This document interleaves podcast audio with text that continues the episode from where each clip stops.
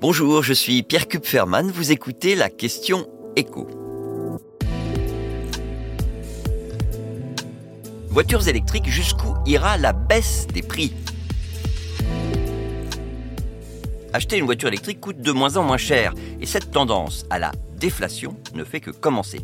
Dès l'année dernière, le leader historique des voitures électriques, Tesla, a compris qu'il devait réajuster ses tarifs à la baisse pour rester dans la course face à une concurrence de plus en plus vive. Et il a fort, quitte à laisser fondre ses marges. Prenez la Tesla Model 3, la version haut de gamme de la plus petite des Tesla, est passée de 70 000 euros à son lancement en 2018 à 55 500 euros aujourd'hui, prix des derniers stocks disponibles. Quasiment 21% de baisse.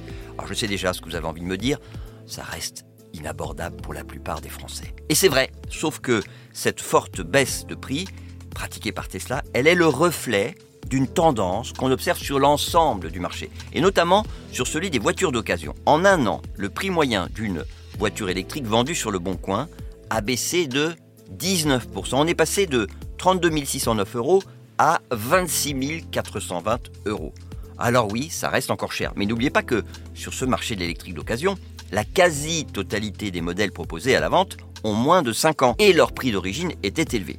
Sachez néanmoins que si votre budget maximal est de 15 000 euros, eh bien vous pouvez trouver aujourd'hui des voitures électriques très récentes, des Renault Zoé et des Smart de 2020 et même des Dacia Spring de 2022. Et les prix vont encore baisser, notamment avec l'arrivée de la C3 de Citroën.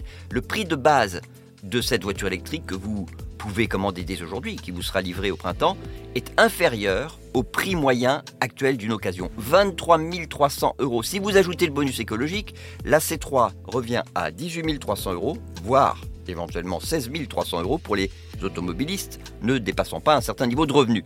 Autrement dit, acheter cette Citroën revient moins cher qu'acheter une Renault Clio ou une Peugeot 208 Essence qui sont les voitures neuves les plus vendues en France. Et on parle là d'une voiture électrique qui, à la différence de la Dacia Spring, est assemblée en Europe et pas en Chine. Donc oui, l'arrivée de nouveaux modèles plus abordables ne peut que tirer les prix vers le bas, aussi bien sur le marché du neuf que sur celui de l'occasion.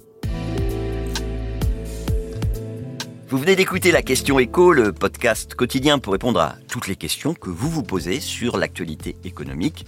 Abonnez-vous sur votre plateforme préférée pour ne rien manquer et pourquoi pas nous laisser une note ou un commentaire. À bientôt.